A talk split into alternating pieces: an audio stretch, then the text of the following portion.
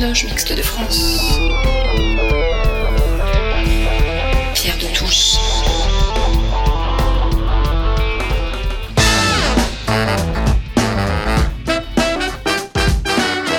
Les débats de Pierre de Touche.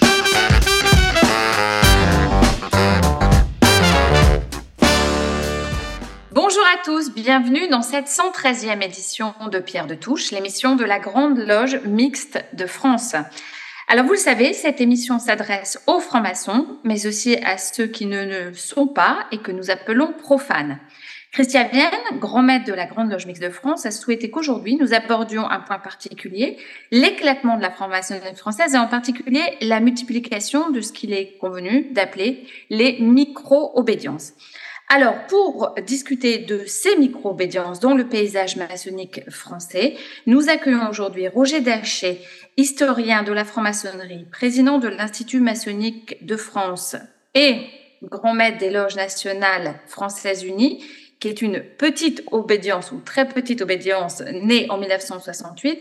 Vous êtes l'auteur d'un certain nombre d'ouvrages, dont le euh, dernier, coécrit euh, avec Alain Boer, euh, s'intitule L'Encyclopédie des francs-maçonnes et des francs-maçons, qui est paru en novembre 2022 chez Grund. Bonjour Roger.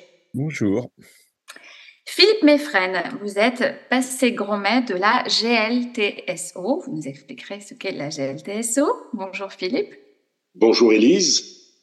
Et Christiane Vienne, que nous connaissons bien, euh, vous êtes grand maître de la Grande Loge Mixte de France. Bonjour Christiane. Alors, euh, je vais poser la première question à Roger Daché. Euh, Qu'entend-on par micro-obédience? Eh bien, ça, c'est tout le problème.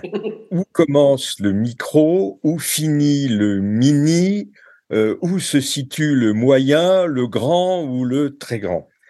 Euh, en réalité, on ne peut pas, pour, pour répondre euh, brièvement à cette question, évidemment, on peut s'amuser à fixer des limites de nombre, dire euh, en dessous de 1000, c'est pas grand, en dessous de 500, c'est très petit, et encore en dessous de 100, ça n'existe pas.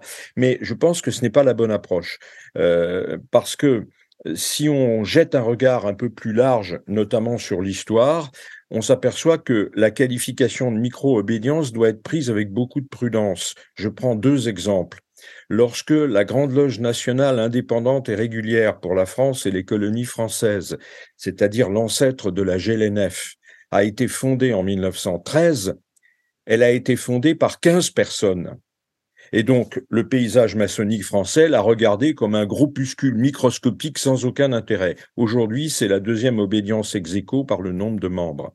Autre exemple que, auquel Philippe Meffrin sera sensible, lorsque la GLTSO sous le nom de GLNF Opéra a été créée en 1968, c'est quelques dizaines de membres qui sont partis de la GLNF. Et donc le paysage maçonnique a dit, mais qu'est-ce que c'est que ce groupuscule qui veut faire original? Et puis 50 ans plus tard, ce sont des obédiences qui comptent des milliers de membres. Donc une micro-obédience, ça peut être le moment d'une histoire. Maintenant, ce qui est vrai, et je pense que c'est tout le sujet qu'on va examiner aujourd'hui, c'est que euh, depuis, dans une période récente, on peut examiner ça de façon assez précise, mais la, rupture s'opère euh, au début des années 90 on a vu une prolifération invraisemblable de structures maçonniques, dont même certaines ont une existence douteuse. Je veux dire par là qu'on n'est même pas sûr qu'elles correspondent à une réalité sur le terrain. Et c'est plutôt là qu'il faut euh, parler de micro-obédience, c'est-à-dire de groupes qui parfois sont réduits à une loge, voire à une loge qui n'existe pas, mais qui prétend exister à travers euh, un affichage. Qu'est-ce que ça signifie Quelle est la nature de ce phénomène? Je crois que c'est autour de ça qu'on va tourner euh, ce matin. Alors justement, Roger Daché, quelle est la situation actuelle en France? Alors, il faut comprendre que euh, jusqu'à l'avant-guerre, jusqu'à l'avant-guerre, le paysage maçonnique français est d'une simplicité extrême, même si déjà à l'époque, il est beaucoup plus compliqué que dans la plupart des pays européens. C'est-à-dire que jusqu'en 1939, il y a une obédience gigantesque qui est le Grand Orient de France et qui à elle seule représente 80% du paysage maçonnique français.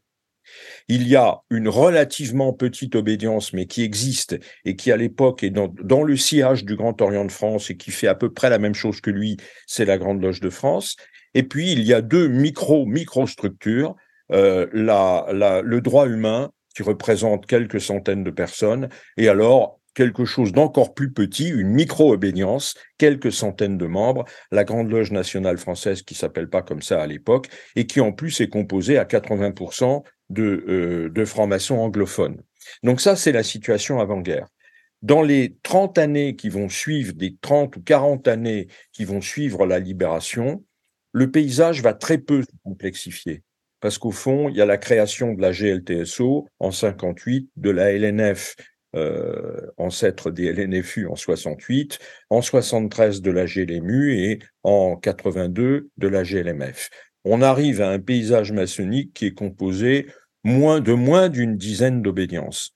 Et euh, ce paysage se connaît, les obédiences sont identifiées, on le sait d'où elles viennent, euh, elles ont une histoire connue, elles s'entendent entre elles, elles se connaissent et se reconnaissent entre elles. Et puis, comme je l'ai dit il y a un instant, au début des années 90, il se produit sans doute une série de phénomènes qui montrent, on a, on pu construire des, des courbes et des histogrammes, c'est très impressionnant. On voit que de une dizaine, l'espace de quelques années, on va passer à 40, 50, 60, 70. On ne sait même plus de quoi il s'agit. Alors aujourd'hui, pour rester raisonnable, il existe dans le paysage maçonnique français une petite quinzaine d'obédiences à peu près stables et à peu près connues qui se connaissent et se reconnaissent plus ou moins, et il en existe une demi-douzaine d'autres dont on entend parler. Mais quand on fouille dans les replis de l'Internet, on trouve des dénominations d'obédience que même les maçons les plus impliqués, les mieux informés découvrent parce qu'on ne savait même pas que ça existait et il en, en a tous les ans. Donc voilà, il y a euh, une, masse relativement limitée, même si elle est beaucoup plus importante qu'avant, d'une quinzaine d'obédiences qui se connaissent, se, se, reconnaissent et sont bien identifiées. Et puis il y a toute une nébuleuse de structures euh, dont parfois même l'existence n'est pas certaine. Christiane Vienne, s'agit-il, euh, selon vous, d'un phénomène exclusivement français?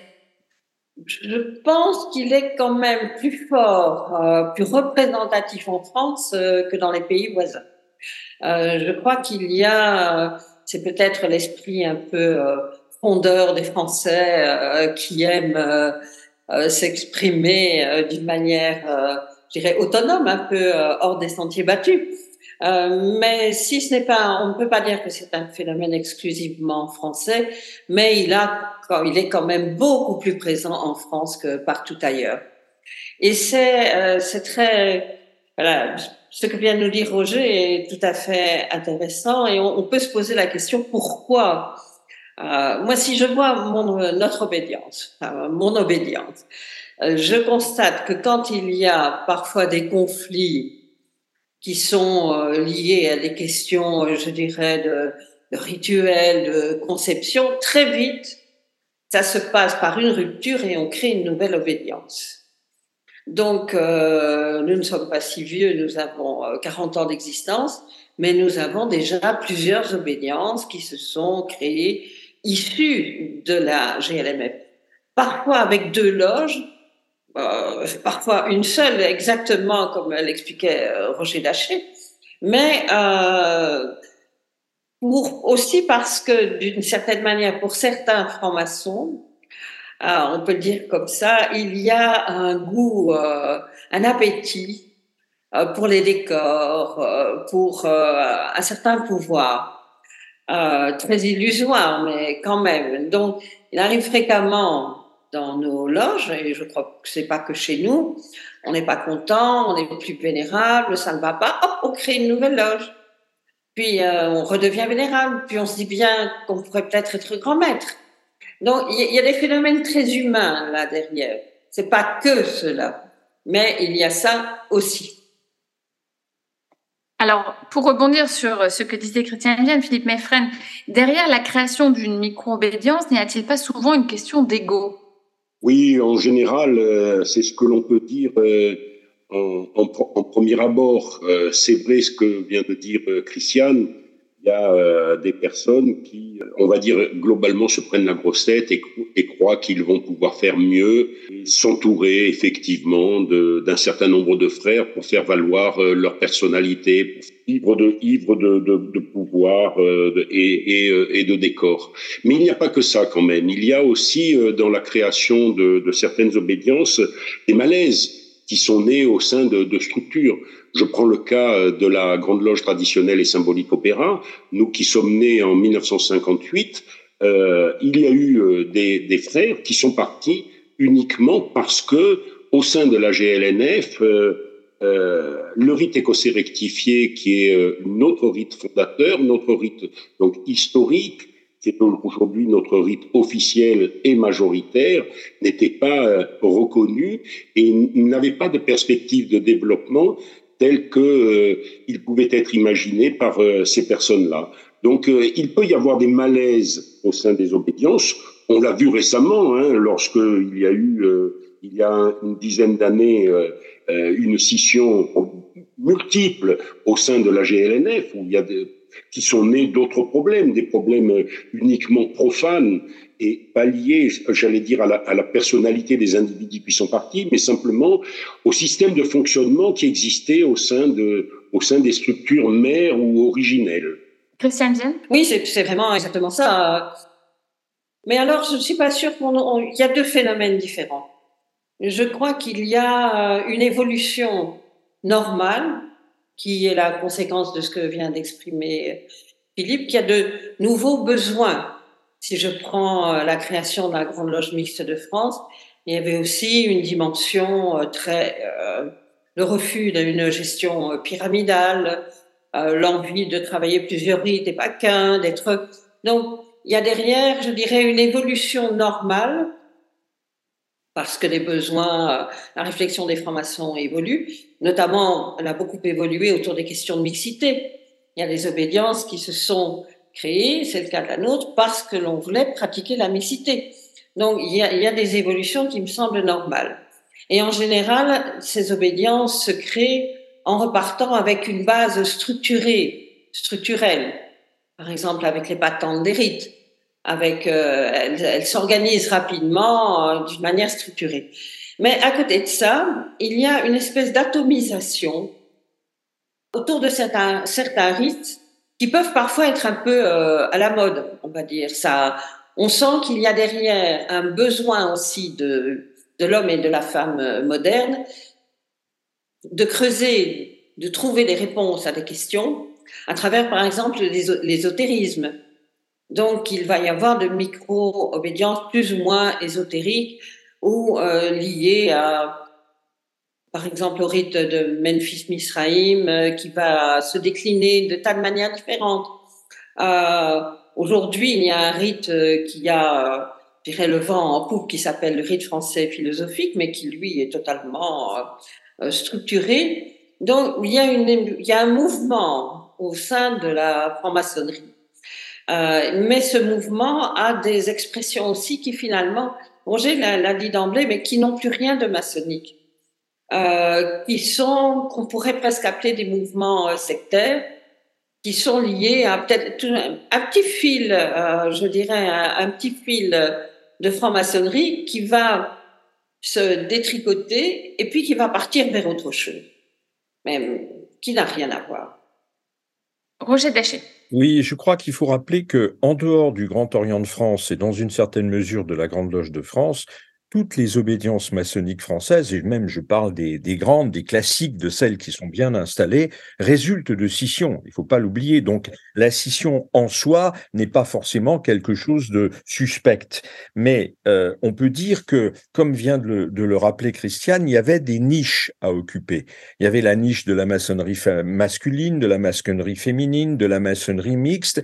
Et en dehors de cette première division, il y avait des subdivisions pour des tendances maçonniques plus plutôt sociétale, plutôt traditionnelle, et on s'aperçoit que toutes ces niches ont été occupées à partir de euh, dans, dans, le courant des années 70-80, avec une moins d'une dizaine d'obédiences, toutes les sensibilités et toutes les possibilités étaient, euh, étaient réalisées.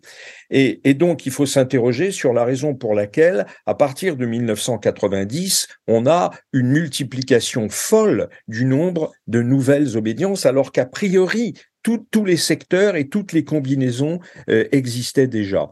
Et je crois qu'il y a deux points sur lesquels il faut attirer l'attention. Le premier, qui d'ailleurs a été évoqué par Christiane et que les chiffres confirment, c'est que 80% des dizaines d'obédiences bizarres euh, dont on n'est même pas certaine qu'elles existent, mais qui euh, laissent une trace sur Internet, sont des obédiences de rites égyptiens les rites égyptiens fournissent l'énorme majorité des innombrables scissions de scissions de scissions qui existent. Donc, il y a quand même des rites ou des sensibilités maçonniques qui sont plus ouvertes à la scission que d'autres.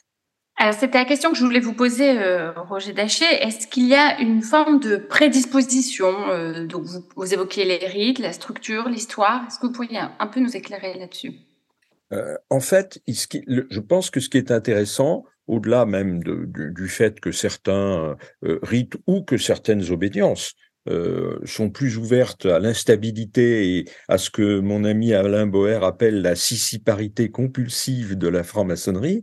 En dehors de ça, euh, je crois qu'il faut quand même rechercher des raisons de fond. C'est-à-dire que les grandes obédiences classiques, quand elles ont vu euh, et j'entends par là même jusque et y compris celles qui ont été créées au milieu des années 80, puisque c'est après que le décollage se fait, euh, ont parfois ont eu parfois tendance à traiter un peu alors, par le mépris, ce serait méchant de le dire ainsi, mais avec un peu de légèreté, ce phénomène des micro-obédiences en disant tout ça, ce sont des ambitions euh, personnelles, des aventures, et ça n'a pas beaucoup de fond. Alors, malheureusement, c'est parfois vrai.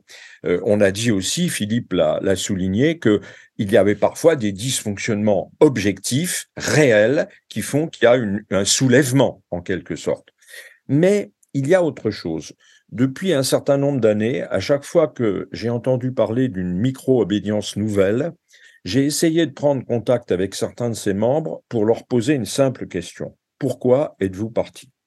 Alors on fait très rapidement le tri entre ceux qui se considèrent comme les nouveaux grands hiérophantes universels de, je ne sais quel rite, ceux qui disent il y a eu des malversations ou les choses, la gestion ne me convient pas, bon très bien, ça n'est ça n'est pas majoritaire. Il y a en revanche quelque chose, et ça m'a beaucoup frappé, qui est revenu très souvent et qu'on pourrait résumer de la manière suivante. Nous ne reprochons rien de grave à notre obédience, nous y étions plutôt bien, nous, ne sommes pas en désaccord profond avec euh, ses orientations, mais la lourdeur de l'appareil administratif, la présence constante des dignitaires, l'interventionnisme permanent dans le fonctionnement de notre loge, ça a fini par nous fatiguer. Et je suis frappé de constater que ce besoin de subsidiarité est très répandu dans la société française et d'ailleurs, je pense, dans beaucoup d'autres pays européens, c'est-à-dire cette volonté qu'on a dans tous les domaines de la vie de gérer ces problèmes au plus près du terrain et de ne référer en quelque sorte aux autorités qui sont au-dessus que pour les grands sujets, que pour les grandes questions, et en leur disant mais le reste du temps, laissez-nous vivre. Je pense que ça, c'est peut-être une raison un peu sérieuse euh, qui pour, expliquer un certain nombre de ces, de ces scissions. Et le problème est alors plutôt du côté des grandes structures classiques qui devraient peut-être, peut-être un peu de temps en temps s'interroger sur la manière dont elles gèrent leurs relations avec l'horloge. Je veux dire par là que effectivement, il y a des abus de la part de ceux qui créent de nouvelles structures pour des raisons qui ne sont pas toujours des raisons sérieuses, mais il y a peut-être aussi des raisons du côté des obédiences dont elles proviennent, et il faut peut-être que ces obédiences s'interrogent à chaque fois qu'il y a une structure, non pas pour stigmatiser ceux qui sont partis, mais pour s'interroger sur les raisons éventuellement sérieuses qui ont pu les conduire à partir. Alors, on a ce matin trois grands maîtres ou passés grands maîtres invités, donc je vais euh, en profiter pour vous faire réagir. D'abord, Philippe Meffren, euh, en tant que passé grand maître de la GLTS2, sur cette question de la subsidiarité.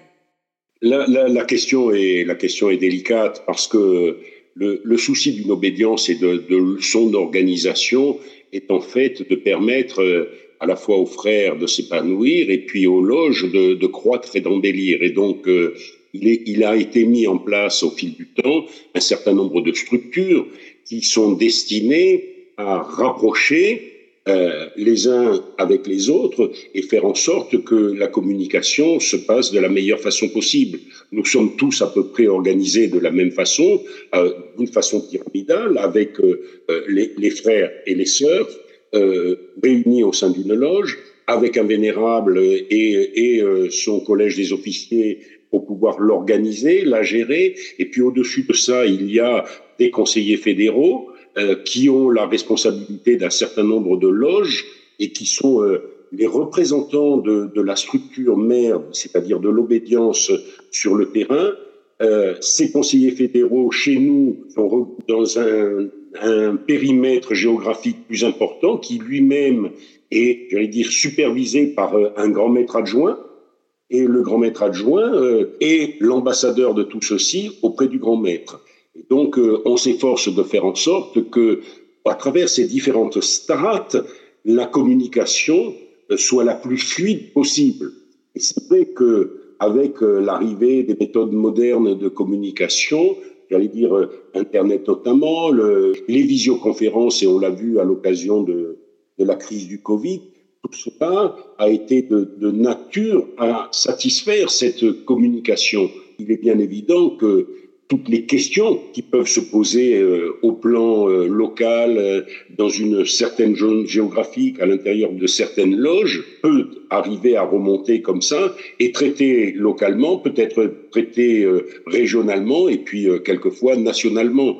Et, et c'est là où nous rencontrons quelquefois des difficultés parce que les solutions qui sont apportées par la structure obédentielle ne correspondent pas toujours aux aspirations des individus qui sont sur le terrain parce que ils peuvent avoir euh, euh, une divergence sur l'application des rituels, des divergences sur euh, les modes de communication, sur des procédures de désignation euh, pour euh, les responsabilités de ce que l'on appelle les dignitaires, c'est-à-dire les conseillers fédéraux ou les grands maîtres adjoints ou le fonctionnement lui-même, ou euh, ça peut être aussi des questions purement matérielles sur les augmentations des capitations. Et Christiane Dienne, sur cette question de la subsidiarité je, je pense une question extrêmement intéressante et qui est très importante en matière d'évolution de la franc-maçonnerie.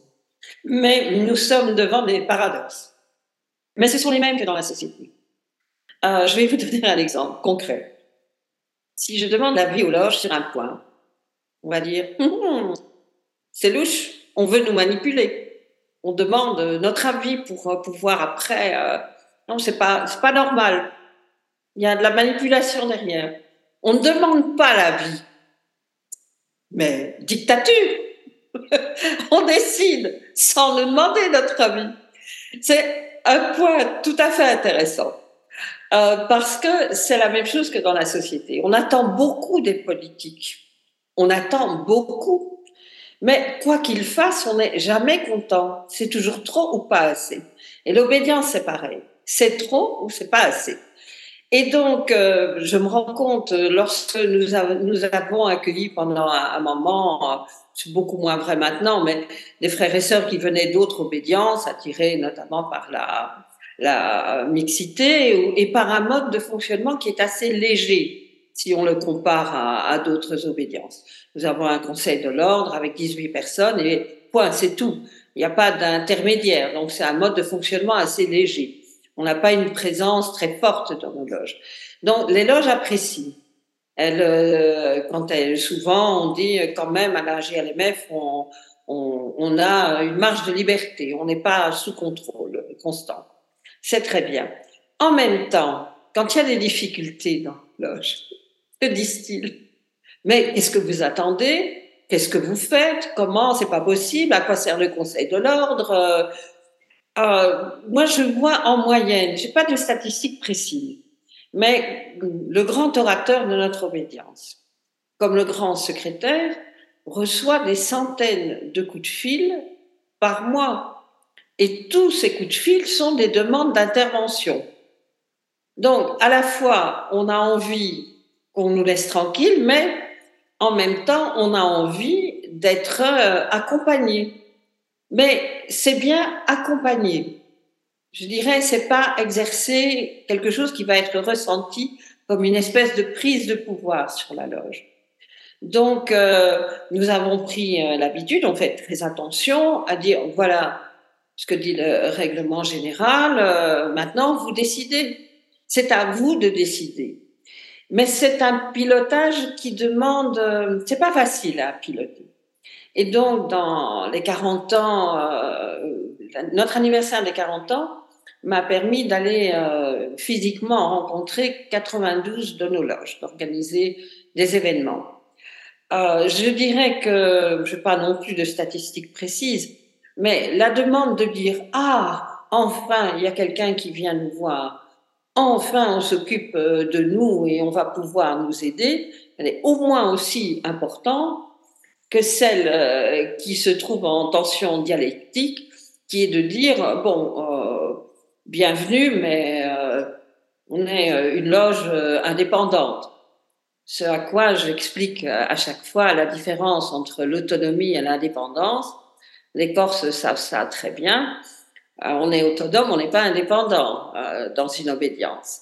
Et donc, tout ça est en tension constante. Et euh, je pense que nous devons nous adapter à ces, ces demandes, tout en gardant euh, notre tradition. Je me dis, si l'on s'organise dans une obédience qui est une fédération de loges, c'est parce qu'on veut des règles communes. C'est parce que l'on veut avoir aussi euh, vous en parliez tous les deux euh, d'une certaine manière, cette espèce de cohérence qui fait que euh, les rites que l'on pratique sont reconnus par les autres. On peut aller se rendre visite. On peut être en double appartenance parfois avec certaines obédiences. Donc, on est dans un monde où on veut de la liberté, où on attend de la, cohérence. Et quand on prend une décision, c'est arrivé chez nous récemment où il y a eu une scission avec euh, quelques-unes de nos loges qui pratiquaient un rite que nous ne reconnaissions pas, que nous ne voulions pas reconnaître, il y a des réactions de dire oui, mais quand même, on est un peu, euh, on aurait pu euh, accepter. Et puis, il y a tout de même une grande majorité des loges qui disent ah, quand même, on décide, on fait des choses. Donc, tout ça est très paradoxal. C'est pas aussi simple que ça.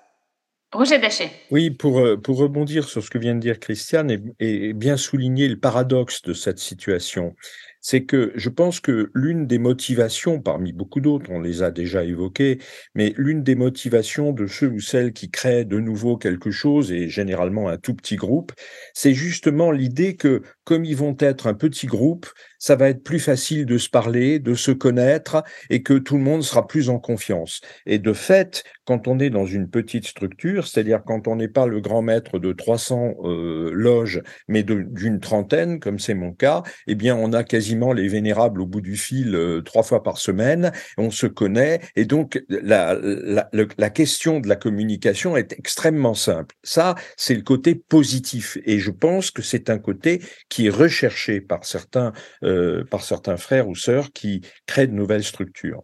Mais il ne faut pas oublier la contrepartie possible de cette situation.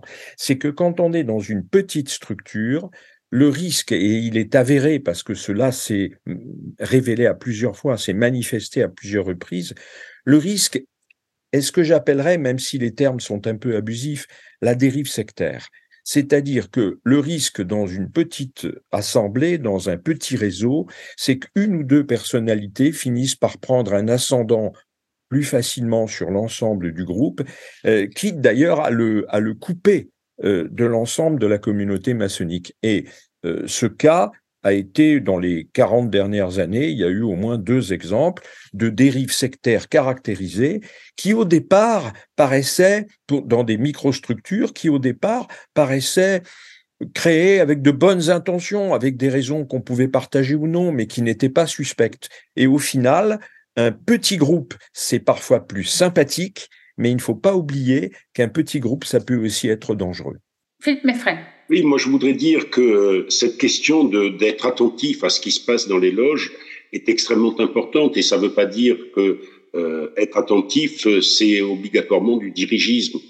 Au sein de la GLTSO, nous sommes 4200 membres et cette année, comme euh, la quasi-totalité des obédiences, nous avons euh, essayé d'estimer euh, le temps passé par ce qu'on appelle les dignitaires, les conseillers fédéraux, et puis par euh, les grands maîtres adjoints, et puis par ceux euh, qui font tourner la structure. Et on est arrivé au résultat assez sidérant qu'on était loin d'imaginer de 496 000 heures consacrées par une cinquantaine de, de dignitaires au profit justement des loges qui sont sur le terrain à leur écoute pour euh, obtenir euh, leur ressenti et essayer de voir ce, qui se passait. Et, j'en reviens à ce que disait euh, Christiane avec énormément d'à propos. Il y a toujours cette dualité entre on nous écoute trop et puis on fait rien ou on est trop dirigiste. Mais il faut, il faut être véritablement très, très proche des loges pour pouvoir éviter tous les dérapages qui pourraient tourner euh, vers euh, un groupuscule qui s'apparente à une secte où on est euh, un vénérable maître qui s'arroge des pouvoirs, des libertés par rapport au fonctionnement et par rapport également, ce qui est très important, à l'application de nos différents rituels. Et Roger Déchet, est-ce qu'on a constaté une influence des réseaux sociaux? Alors, ce qui est certain, c'est que on le voit bien depuis une dizaine d'années notamment, euh, l'introduction des réseaux sociaux dans la vie maçonnique, comme, comme dans la vie de, de, de toute la société française, a changé beaucoup de choses. On peut citer quelques exemples jadis, quand j'étais un jeune maçon, moi je suis maçon depuis 43 ans, quand j'étais un jeune maçon dans une loge, quand on s'interrogeait sur un point pour savoir si telle ou telle chose était vraie, on disait, ou le vénérable disait, nous allons regarder ça et euh, nous en reparlerons la fois prochaine. Et aujourd'hui, on voit des apprentis qui sortent leur iPhone, qui regardent sur Wikipédia et qui vous répondent en direct live.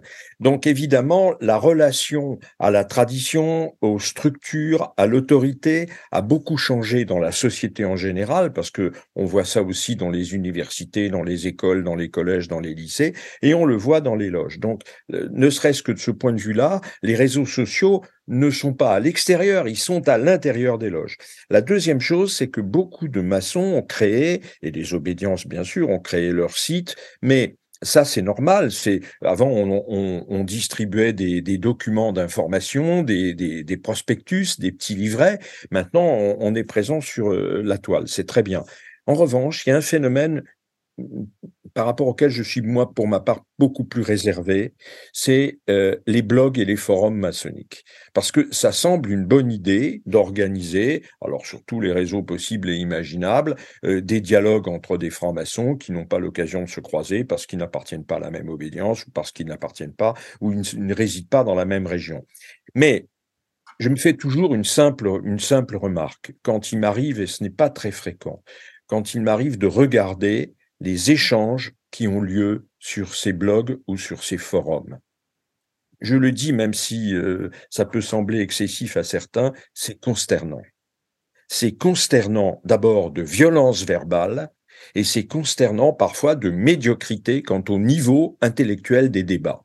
Et je pense que les francs-maçons savent faire la part des choses, mais moi je pense toujours que ces forums qui pour beaucoup sont ouverts donnent au public non franc-maçon une image désastreuse de ce qu'est la franc-maçonnerie. D'un côté, nous disons oui, nous sommes euh, à, donner à la réflexion, nous, essayons d'écouter les autres, de, tempérer les, les, passions. Et en fait, sur les réseaux sociaux, on fait parfois le pire de ce qu'on voit sur les réseaux sociaux. Ça, je pense que c'est un vrai problème pour les francs-maçons et pour l'image de la franc-maçonnerie. On reviendra dans la deuxième partie de cette émission sur la question de l'image de la franc-maçonnerie. On fait une courte pause musicale avec If de Bernard Lapillier et c'est évidemment le poème de Redouard Kipling mis en musique. Si tu peux voir détruit l'ouvrage de ta vie et sans dire un seul mot te mettre à rebâtir ou perdre en un seul coup le gain de son parti sans un geste et sans un soupir. Si tu peux être amant sans être fou d'amour, si tu peux être fort sans cesser d'être tendre, et te sentant haï sans haïr à ton tour, pourtant lutter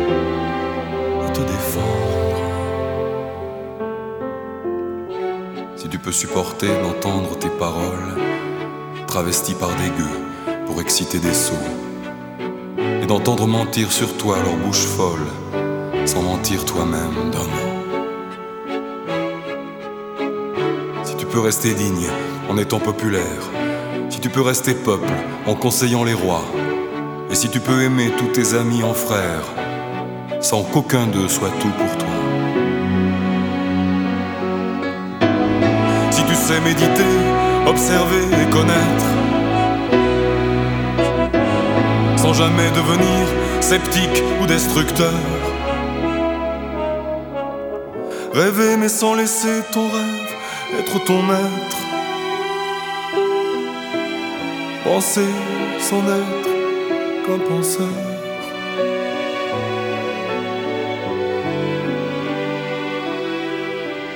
Tu peux être dur sans jamais être en rage.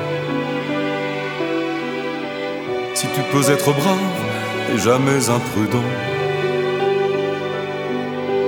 Si tu sais être bon, si tu sais être sage, sans être moral ni pédant.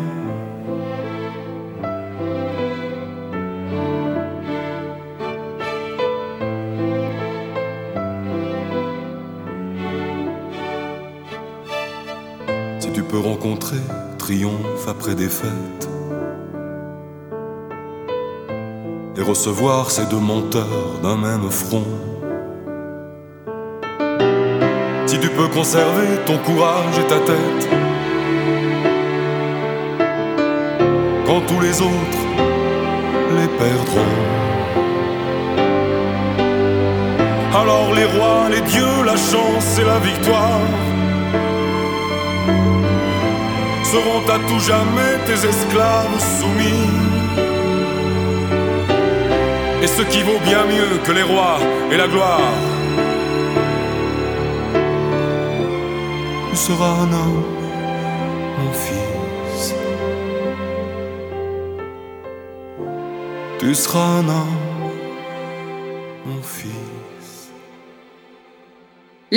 Les micro-obédiences dans le paysage maçonnique français avec Roger Daché, historien de la franc-maçonnerie, président de l'Institut maçonnique de France et grand maître des loges nationales françaises unies, Philippe Meffren, passé grand maître de la GLTSO et Christian Vienne, grand maître de la GLMF. Comment les obédiences gèrent-elles cette situation? D'abord, je vais passer la parole à, à Philippe Meffren. Vous allez me dire un peu comment la GLTSO, obédience de taille moyenne, gère ce phénomène? Puis Christiane Vienne, et puis avec euh, Roger Daché, nous verrons la question des grandes obédiences en tant qu'historien. Philippe Melfren. Nous gérons euh, en fait euh, les relations interobédientielles euh, dans, le, dans le cadre d'accords de reconnaissance et de réciprocité.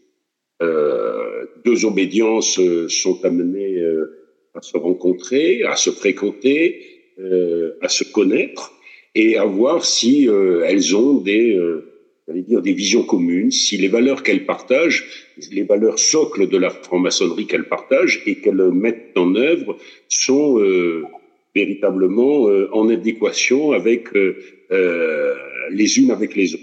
Et à partir de ce moment-là, des relations s'établissent et il peut y avoir euh, ce que l'on appelle des traités de reconnaissance et, de réciprocité qui va amener à créer des liens, à les formaliser de façon tout à fait particulière.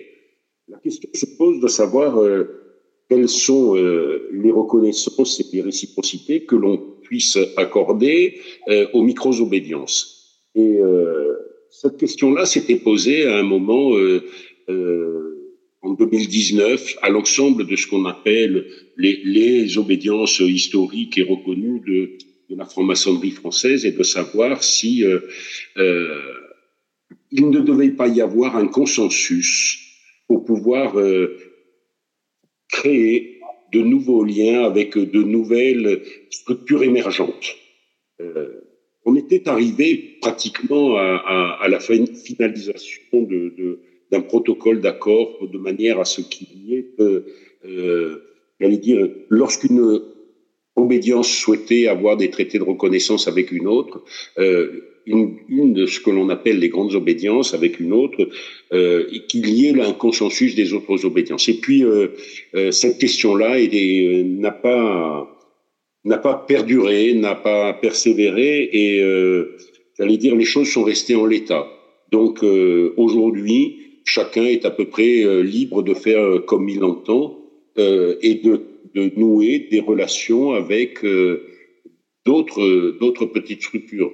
Je dois dire que parmi la, douzaine de grandes obédiences que l'on qualifie de grandes obédiences historiques en France à l'heure actuelle, il y a des accords de réciprocité qui sont euh, bilatéraux, mais qui euh, embrassent l'ensemble de ce, de ce corpus.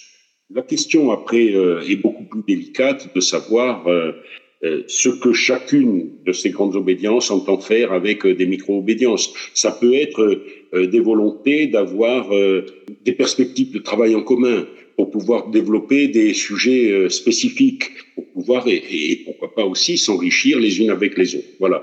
Donc voilà comment nous, au niveau de la GLTSO, nous faisons. Nous avons sommes l'objet assez régulièrement de demandes de, de traités de, de reconnaissance et de réciprocité, nous n'en avons pas signé depuis euh, sept ans. Christiane Vienne, comment à la GLMF euh, on gère euh, cette situation? Je dirais que je pense que Philippe a bien dressé le, le cadre général.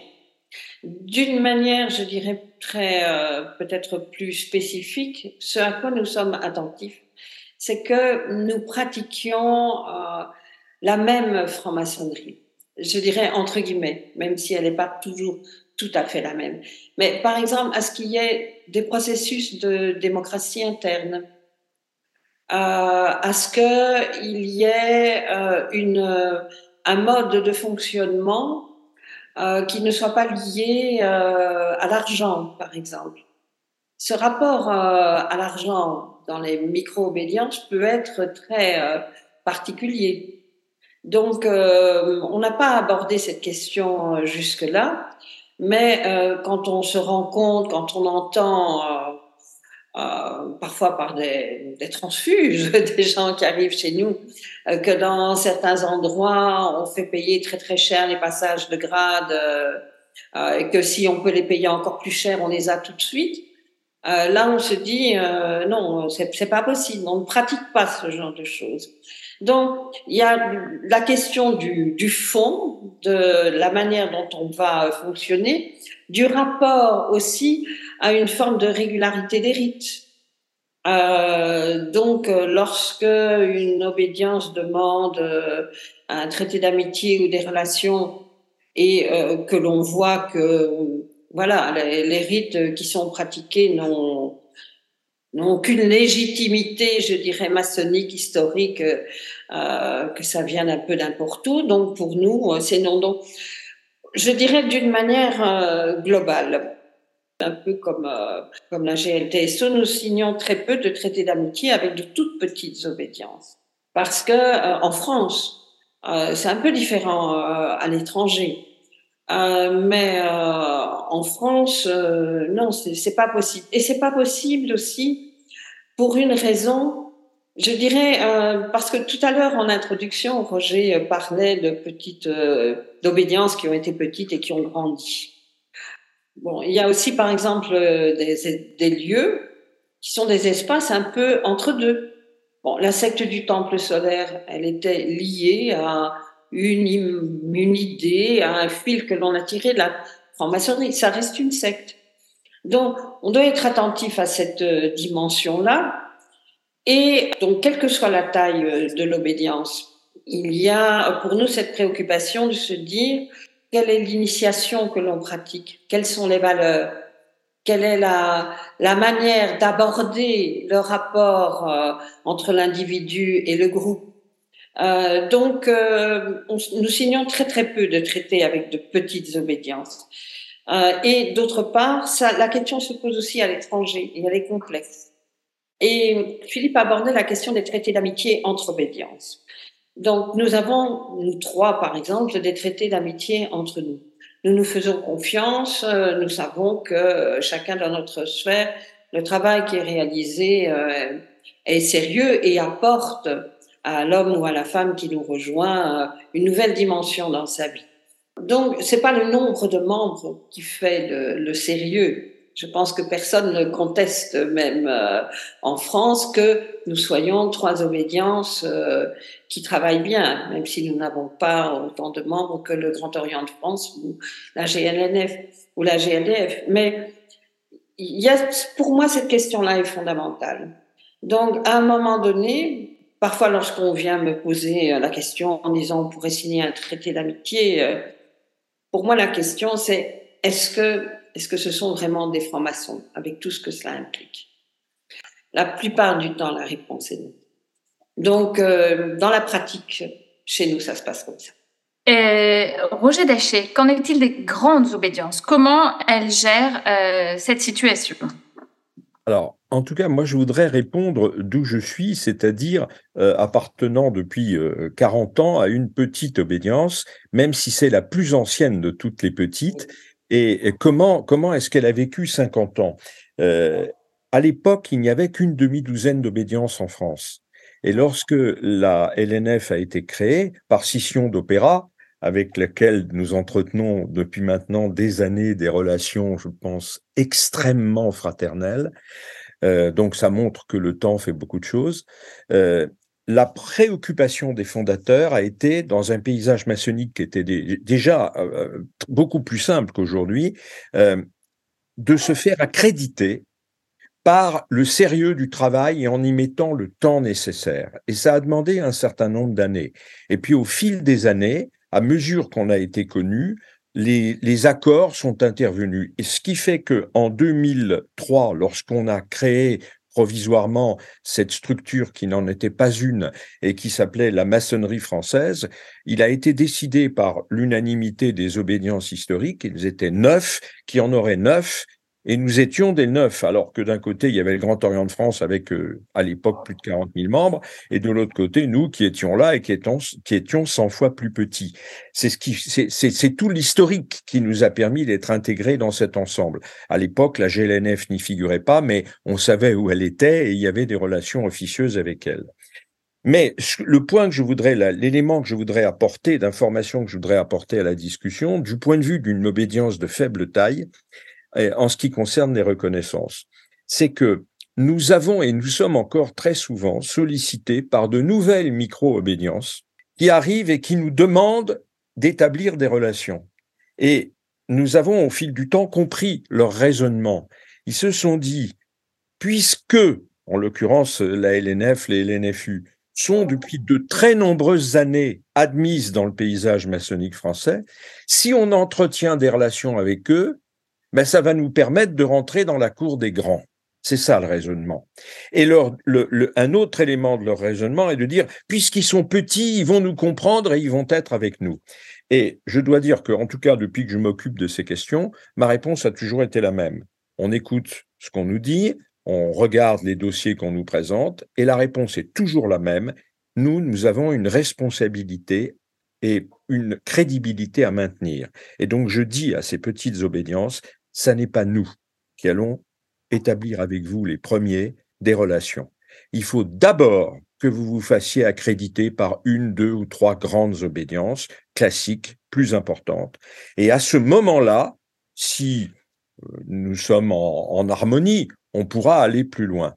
Mais et, et malheureusement, j'ai vu d'autres petites obédiences qui jouent ce jeu-là c'est-à-dire qui dit voilà, nous nous avons reconnu deux, trois, quatre, cinq petites obédiences. Je pense que c'est irresponsable. Et je le dis en étant une petite structure, notre discours est constant, de nouvelles structures apparaissent. Je parle de petites structures, évidemment. Il, faut avoir suffisamment de, sérieux et de contrôle de soi et dire c'est aux grandes obédiences historiques les plus importantes de faire le premier pas et de délivrer, si je puis dire, le premier passeport. Mais ne pas jouer à ce jeu qui consiste à dire les petites obédiences, entre guillemets, doivent se serrer les coudes simplement parce qu'elles sont petites. Ça, ce serait désastreux. Alors, comment ce phénomène eh bien, influe-t-il sur euh, l'image de la franc-maçonnerie en général, Roger Daché ce qui, ce qui est clair, c'est que saisir le phénomène maçonnique en France de la part du public, c'est beaucoup plus compliqué qu'en Angleterre, en Écosse, en Irlande ou aux États-Unis. Parce que dans ces pays-là, la maçonnerie offre un visage homogène, constant et unique. On est en sympathie ou pas, ça c'est un autre sujet. Mais au moins, la maçonnerie, c'est, entre guillemets, relativement facile à comprendre. Et en plus de ça, dans ces pays, elle apparaît aux yeux du grand public dans les pays anglo-saxons essentiellement comme une organisation caritative et de bienfaisance. Le problème en France, c'est que comme on l'a souligné en commençant, euh, la, la, maçonnerie française, c'est un peu la Gaule avant César. Donc, il y a énormément de sensibilité, mais ça fait partie de notre génie national. Donc déjà, c'est une difficulté, même si l'on s'en tient aux cinq ou six principales obédiences françaises. Mais la multiplication incroyable et la visibilité sur la toile de ces dizaines d'obédiences, à mon avis, sème la confusion et rend le visage de la franc-maçonnerie à peu près incompréhensible pour un très grand nombre de gens.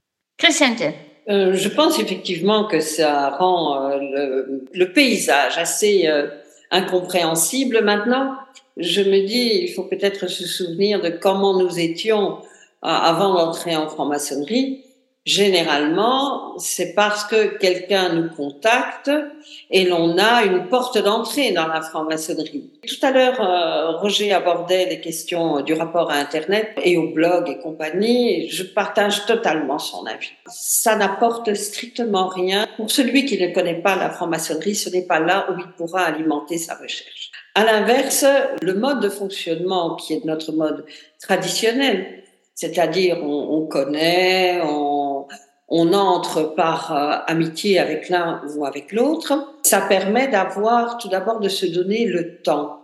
Il ne faut pas être pressé pour devenir franc-maçon. Et euh, le paysage tel qu'il se déroule sous, les yeux du profane, tellement euh, éclaté, n'a pas, si je prends mon obédience, n'a pas réellement d'influence sur notre mode de recrutement. Nous avons beaucoup de demandes par le site Internet, par exemple. Et chaque demande est analysée, et si elle nous semble euh, correspondre à ce que nous pouvons offrir, alors elle suit le même parcours. Donc, je ne crois pas que la franc-maçonnerie euh, traditionnelle soit mise euh, en danger, mais ce que je constate de plus en plus, et ça c'est une évolution des peut-être cinq, six dernières années, beaucoup de profanes qui entrent dans ces micro-obédiences. Au bout d'un moment, ils se rendent compte qu'ils sont un peu coincés dans leur environnement. Parce que même s'ils restent entre eux, ils voient bien qu'il y a une autre franc-maçonnerie à côté à laquelle ils n'ont pas accès.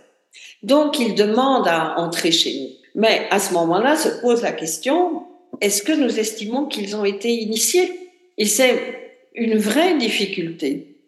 Et donc, euh, je pense aussi que ces micro-obédiences, tout d'abord, je ne vois pas comment on pourrait les empêcher d'exister. Il y a un droit de s'associer, euh, c'est parfait. Ils disent qu'ils sont francs-maçons, euh, c'est parfait.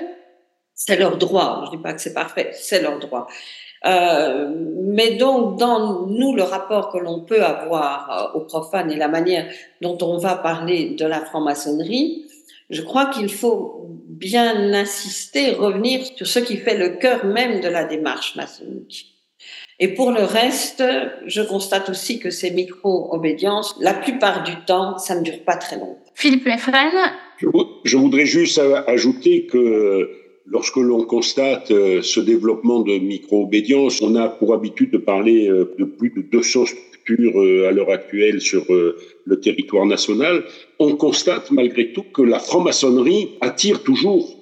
Et euh, comme l'a dit très justement Christiane, il y a malheureusement un certain nombre d'hommes et de femmes qui prennent des chemins parallèles, qui conduisent dans des impasses. Et c'est ça qui est dommageable. Donc c'était la question que je voulais vous poser. Est-ce que derrière Philippe Meffren, est-ce que derrière l'espoir de la création de nouvelles obédiences, eh bien, n'y a-t-il pas une énorme déception qui contribuerait à brouiller les messages de ce qu'est réellement la franc-maçonnerie? Christiane vous a répondu euh, parfaitement en disant que le fait de, de, vivre en autarcie, de regrouper les uns avec les autres, ne pas avoir la possibilité de se visiter, de, de, contacter des obédiences qui sont historiques ou qui ont des valeurs qui sont véritablement reconnues est véritablement un obstacle. Et, et incontestablement, il y a euh, de la déception derrière. Cette déception, heureusement, les obédiences qui sont historiques et qui ont des valeurs, qui pratiquent des rituels qui sont patentés, avec euh,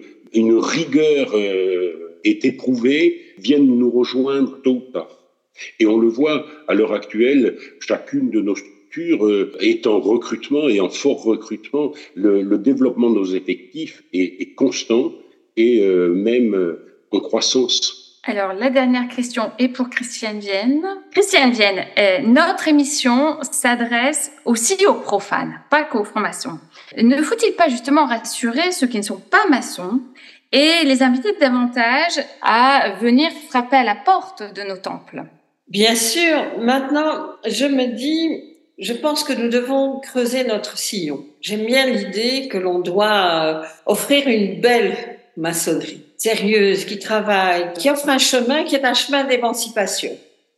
Donc les profanes qui nous rejoignent à travers notre communication et en venant nous rendre visite lorsque nous avons aussi des tenues ouvertes euh, à tous, euh, doivent pouvoir se rendre compte que le chemin qui les attend, c'est à la fois un chemin, je dirais, qui va les, amener à creuser leur propre personne, et à travailler dans un collectif. La question de ce collectif est importante aussi. Donc c'est un collectif qui a les mêmes objectifs et où chacun va apporter son soutien. Donc j'aime bien euh, l'expression on arrive en franc-maçonnerie et puis euh, l'on peut aussi euh, enlever ses masques sociaux, être complètement soi-même et travailler ensemble.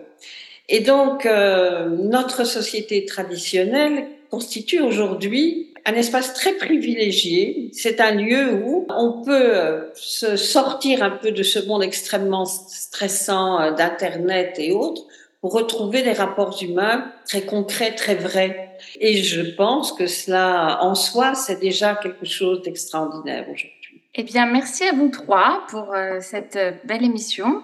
Euh, J'espère qu'elle permettra de, clarifier un certain nombre de points, euh, en particulier euh, sur euh, une forme d'éclatement du paysage maçonnique français. Euh, on se quitte avec Mon ami, mon maître de Serge Lama. Bon dimanche à vous.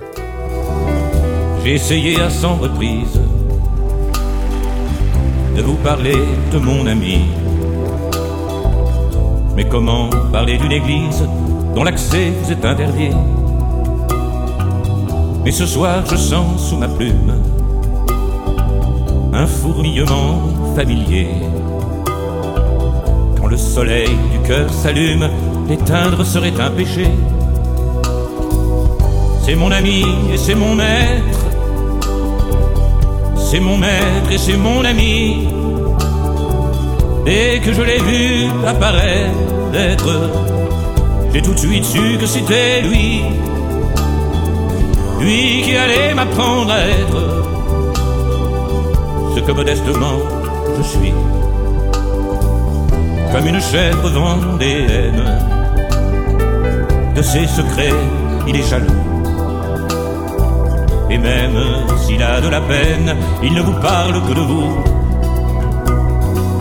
Il conserve de son bel âge un sourire au fond de ses yeux.